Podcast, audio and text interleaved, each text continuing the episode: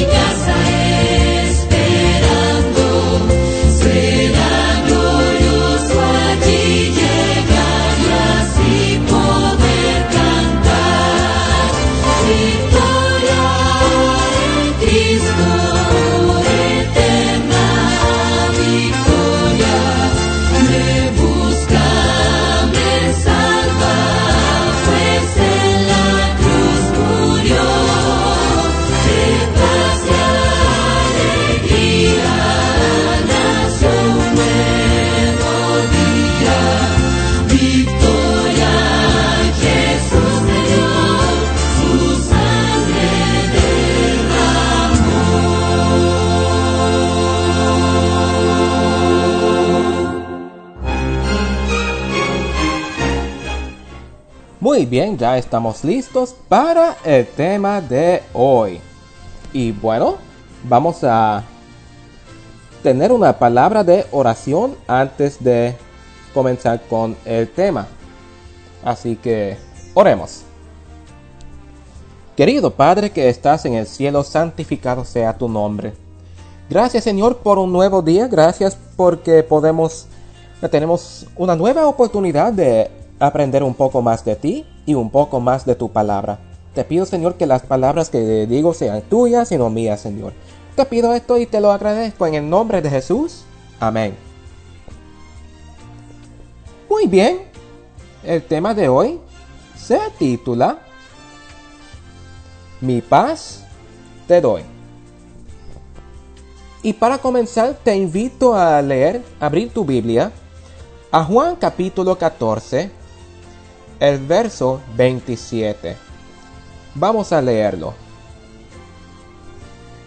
Juan capítulo 14, el verso 27.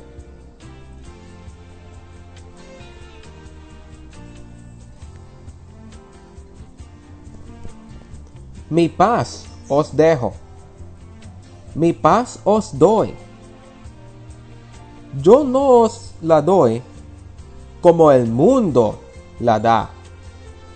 No se turbe vuestro corazón, ni tenga miedo.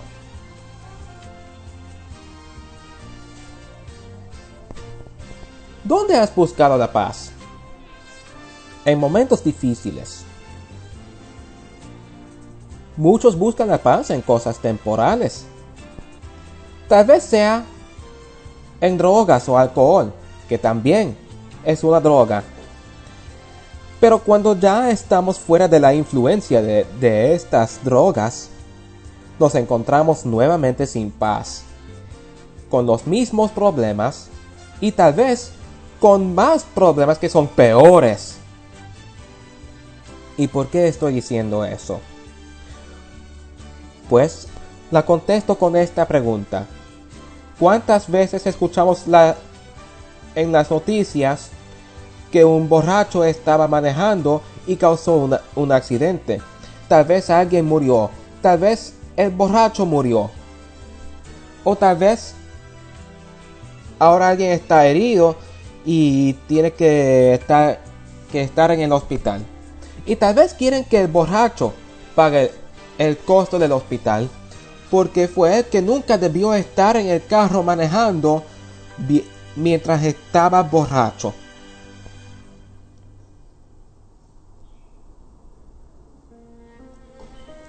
Quiero mencionar, y no sé si es así en... no- al menos es así en los Estados Unidos, sí, creo que es así en Puerto Rico también. No sé porque estoy un poco nuevo aquí todavía. Pero cuando uno recibe una multa policial por manejar bajo la influencia de alcohol o drogas, no solamente suspenden su licencia, hay otras cosas que también pueden hacer para no suspender tu licencia para manejar. Por ejemplo, pueden poner eso como es una ofensa, es una ofensa legal, pueden ponerlo en tu en tu récord y eso dura 75 años. Entonces, ¿qué pasa? Por las leyes en los Estados Unidos, y creo que es así en Puerto Rico también, no es así en todos los estados, es lo que yo tengo entendido, pero en los estados donde yo he vivido sí. Tienes que tener seguro para tu carro. Para que si te metas en algún problema, si tienes un accidente, tu seguro puedo, puede pagar por el daño que fue causado. Y te puede ayudar a buscar un nuevo carro también si es necesario. A comprar un nuevo carro. Entonces, ¿qué pasa? Tienes que tener un plan de seguro para tu carro que es más caro para cubrir el daño que ahora se sabe que tú eres capaz de causar. Aunque no causa, tal vez no causaste en ese momento un accidente, si la policía te multa por, e- por manejar mientras estés bajo la influencia de alguna droga o alcohol,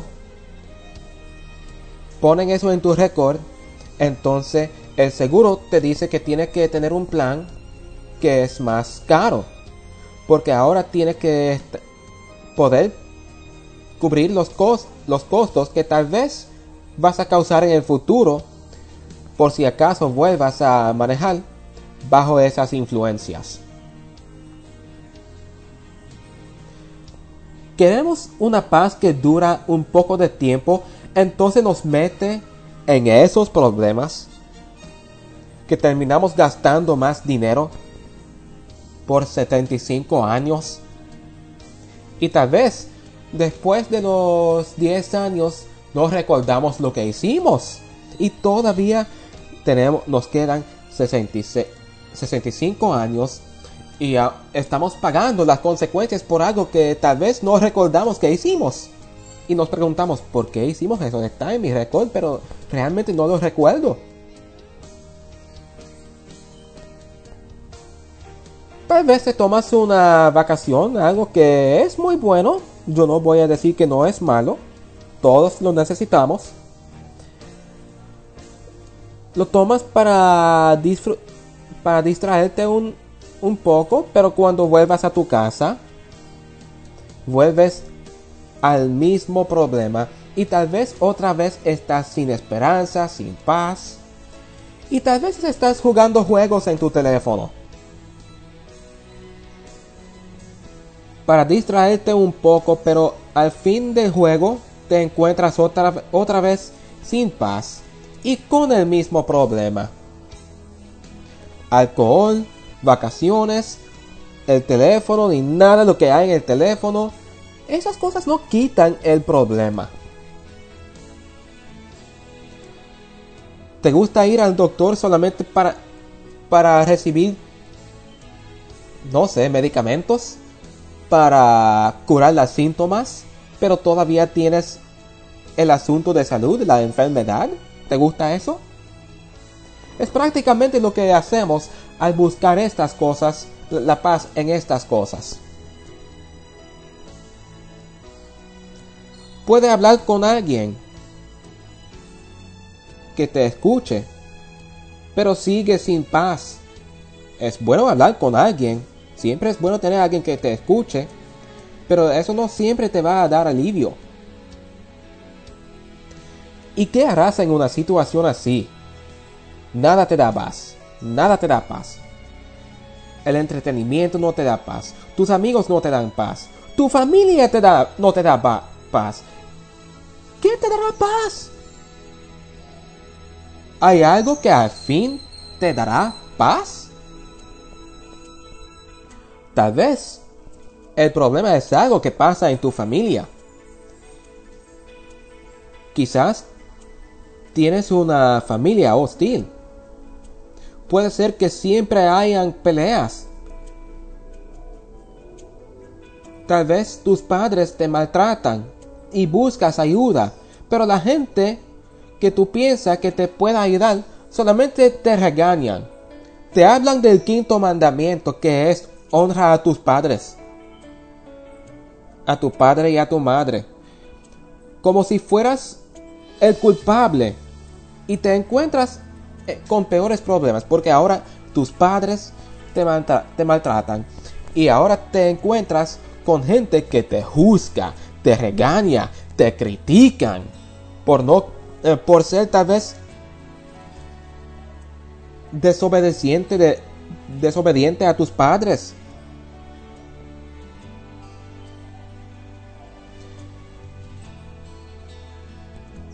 Y sabes, el tema que estoy presentando en este momento, que estoy hablando, de una manera es un testimonio también. Porque una gran parte del tema es una historia mía que me da pena contar. No me gusta contar esta historia. Solamente voy a contarla porque puede ser que ayude a alguien más que está en la misma situación en la que yo estaba en esta historia. Y tengo amigos que, que saben de, de esta situación en la que estaba. En mi niñez no tuve una buena relación con mi familia, con mis padres ni con mi hermano mayor. Somos una familia de cuatro, mis padres, mi hermano mayor y yo. Yo fui el más joven, soy el más joven. Y como no me llevé bien con ellos, me quedé solo en mi cuarto.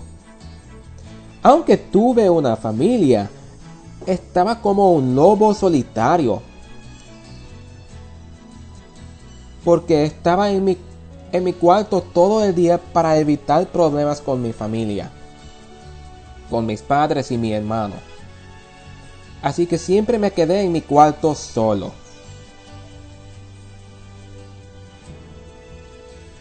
Pero a veces entraron a mi cuarto para darme pro- pro- problemas.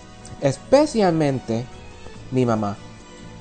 Y cuando ella entraba a mi cuarto para darme problemas, siempre lo hizo con la ayuda de mi hermano.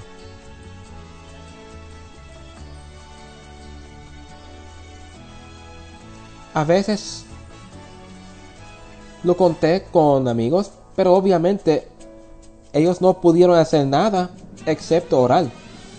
Y la oración sí es importante, obviamente.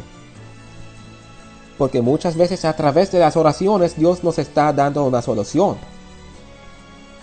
Pero yo buscaba, yo quería, aunque no lo estaba pidiendo, yo quería una solución más allá de la, oración. Yo quería tomar, tomar una acción mía. Y muchas veces sí, Dios requiere que tomemos acciones fuera de la, de la oración. Pero ahora yo, yo entiendo que no fue su tiempo todavía.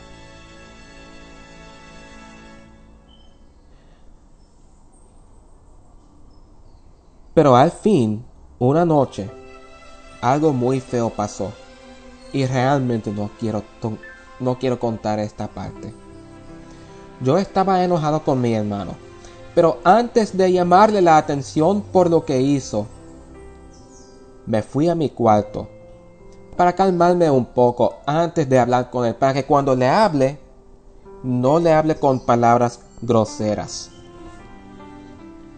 Pero ya estaba tan enojado, tan explotado, que tiré mi teléfono a mi cuarto. Mi mamá y mi hermano estaban el cuarto de ella, que estaba al, al otro lado de la casa, y lo escucharon. Y vinieron a mi cuarto. Pero, en vez de preguntarme, en vez de tratar de calmarme, y tratar de darme una solución, mi mamá me acusó falsamente. ¿De qué me acusó? Empezó a acusarme de golpearme la cabeza contra la pared. Le dije que no hice eso, pero ella siguió acusándome de eso.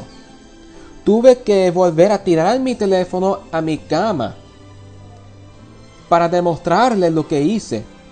Pero por tercera vez, ella me dijo que me golpeé la cabeza contra la pared. Entonces se, se sentó en mi cama y me dijo que me sienta también. Empezó a decirme que respire lento y profundo. Le pregunté, ¿qué está haciendo? Pero ella me dijo de, man- de manera agresiva que no resista. Y para evitar que se yo sabía que ella iba a ponerse violenta. No sé por qué ella estaba enojada.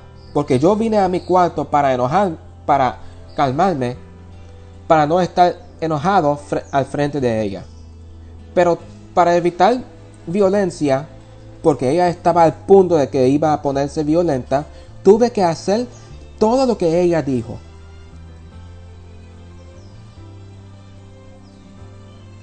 Pero hubo un problema.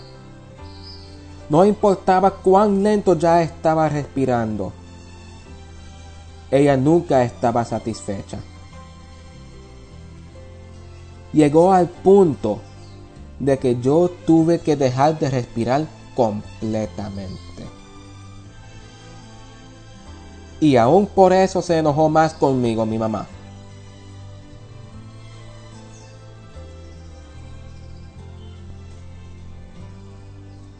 Estaba tan agresiva que sentí como que me estuviera poniendo una pistola a mi cabeza para controlarme. Y yo tuve que hacer todo lo que dijo para querida vida. Así me sentí. Al fin del incidente, me amenazó con más violencia cuando todo eso estaba ya terminado. Y yo decidí que tuve que hacer un esfuerzo para escaparme de ese horrible ambiente. Y no solamente por un ratito, yo supe que tuve que salir para siempre. Y recordé que alguien que tampoco se llevó bien con su familia me dijo que para alejarse de, de su mamá, se unía a grupos de colportores. Y yo, y yo empecé a intentar hacer lo mismo. El primer programa me, me rechazó. Estaba muy cerca de donde estaba viviendo en esos días, pero me rechazaron. Entonces me, pre- me preguntaba qué iba a hacer. Pero no me rendí. Empecé a buscar ayuda. Em- bueno, empecé a buscar programas de colportaje en Puerto Rico. Y me pusieron a me pusieron en contacto con, con un estudiante de de la Universidad Adventista en Puerto Rico que ya iba a graduarse y ya iba ya le habían dado un- una iglesia, tres iglesias, dos o tres iglesias en Guayama, Puerto Rico. La asociación le dio esas iglesias. Entonces, él estaba encargado del colportaje y él me aceptó. Y durante el colportaje, solamente duró una semana, le hablé en privado y le pedí ayuda. Y me dijo, vamos a hacerlo. Pero como, sola- pero como solamente me, quedé, me quedaron unos días más, no hubo mucho tiempo y ya habían unos obstáculos durante este proceso. Así que solamente se estaba poniendo más y más difícil encontrar dónde vivir. Y me acuerdo la última noche que estaba ahí, en Guayama, Puerto Rico, bien angustiado.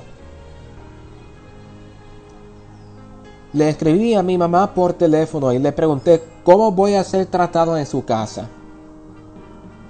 No me respondió.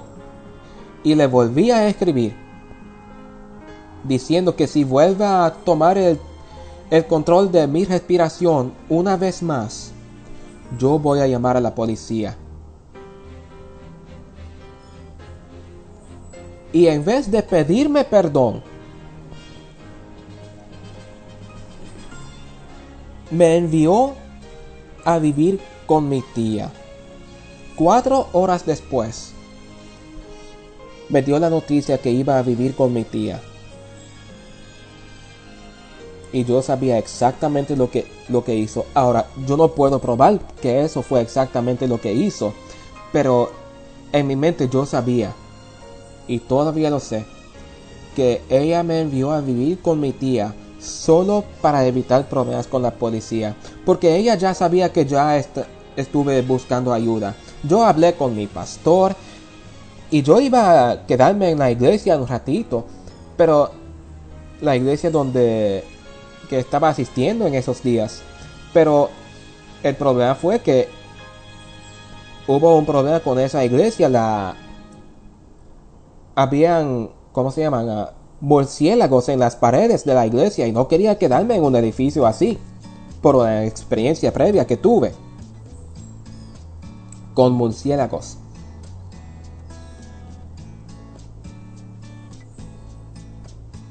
Así que entonces cuando salí de Puerto Rico, mi mamá me recogió y me llevó a la casa de mi tía.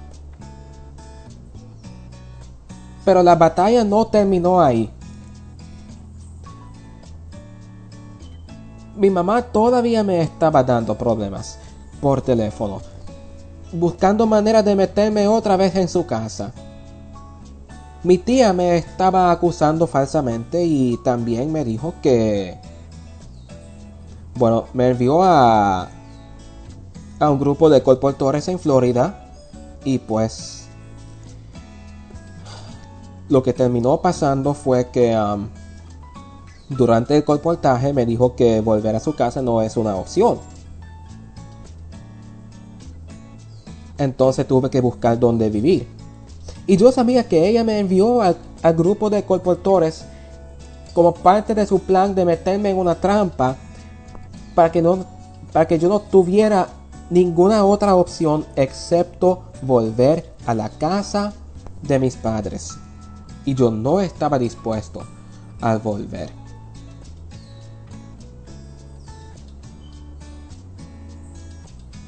Entonces, un amigo me ayudó a buscar dónde vivir en, Puerto Rico, aquí en Mayagüez, Puerto Rico. Todavía estoy viviendo en el mismo lugar.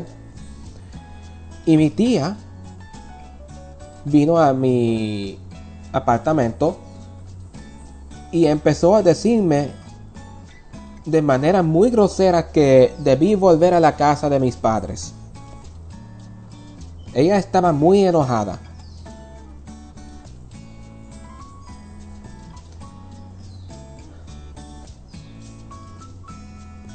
De todo esto, aprendí una cosa. Alejarse de la familia por maltrato excesivo no da paz.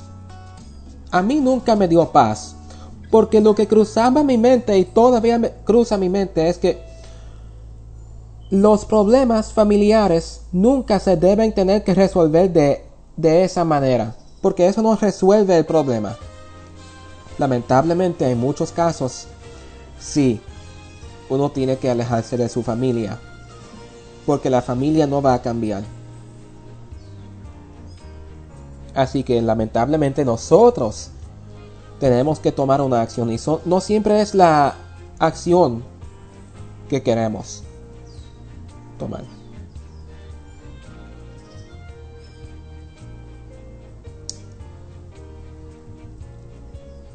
Y eventos así te dejan con problemas emocionales, muchas heridas emocionales. Y la- la relación con mi familia solamente estaba empeorando. Así que yo tuve que salir lamentablemente. Y muchos sí me juzgaron y todavía me juzgan hasta el día de hoy. Diciendo que el quinto mandamiento en la Biblia dice que debemos honrar a nuestros padres. Y sabes, yo puedo contestar eso. Es cierto. Pero hay otro verso en la Biblia que voy a leer. Es Efesios capítulo 6. El verso 4. Efesios capítulo 6, el verso 4. Y dice así. Solamente voy a leer la primera parte. Bueno, voy a leer el verso completo. Dice así. Y vosotros padres, no provoquéis a la ira a vuestros hijos, sino cria- criadlos en disciplina y amonestación del Señor. ¿Cómo disciplina el Señor a sus hijos? No es a través de provocarnos al enojo. Mi mamá me provocó a, mi, a muchísimo enojo.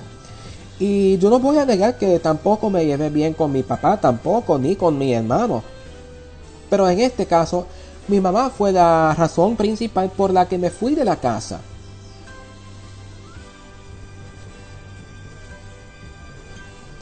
Y pues me siento mal decir, esto porque no me gusta hacer eh, decir cosas que le hacen ver mal.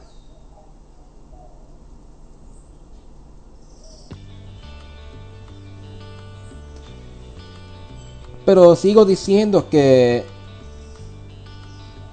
los problemas emocionales que con los cuales esto me dejó ya estaban bien fuertes. Y para distraerme un poco, empecé a tomar cerveza. Pero la cerveza no me dio paz. Al contrario, me dio dolor del estómago. Yo no sé si le estoy hablando con alguien que está buscando paz en todos los recursos equivocados. No sé si estoy hablando con alguien que está pasando por la misma situación familiar que yo pasé. Si es así, le digo a esa persona claramente que la verdadera paz solamente viene de Dios. Sin Dios lo único que existe es verdadero dolor, verdadero dolor, verdadero dolor. Sin Dios no hay tal cosa como verdadera paz, pues es Él que nos da esta verdadera paz. Es por eso que Juan capítulo 14, el verso 27 dice, La paz os dejo, mi paz os doy. Yo no os la doy como el mundo la da. No se turbe vuestro corazón, ni tenga miedo. Y espero y oro para que este tema y el testimonio que, que tanto no me gusta contar, la historia que tanto no me gusta contar, toque, ayude y anime a alguien que, que está buscando paz. Y pues vamos a tener una pausa musical, entonces vamos a volver con una oración para concluir. No te vayas, ya regresamos.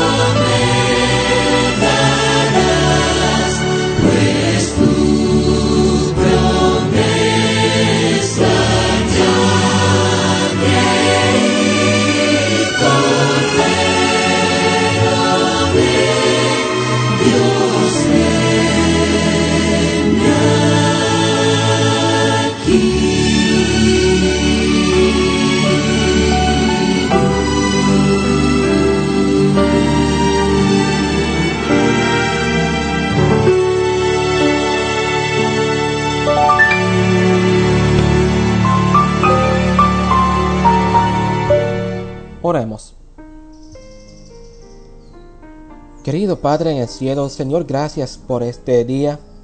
Gracias, Señor, porque sí hay paz en, en esta vida. Pero es la paz que tú nos das. Pedimos, Señor, que nos perdones nuestros pecados. Y si yo hice mal al contar esta historia o, o hice mal al salir de la casa de mi familia, decirle a mi mamá que voy a llamar a la policía. Te pido, Señor, que me perdones si hice mal con algo. Y si alguien más está pasando por la misma situación que yo pasé, o, o alguna otra situación, te pido Señor que le des paz y que le ayudes a salir del problema, que resuelvas el problema que está teniendo Señor. Te pido esto y te lo agradezco Señor. En el nombre de Jesús. Amén. Que Dios te bendiga y espero volver a estar aquí contigo, con ustedes, el jueves que será el 31 de marzo. Hasta la próxima. Que Dios te bendiga.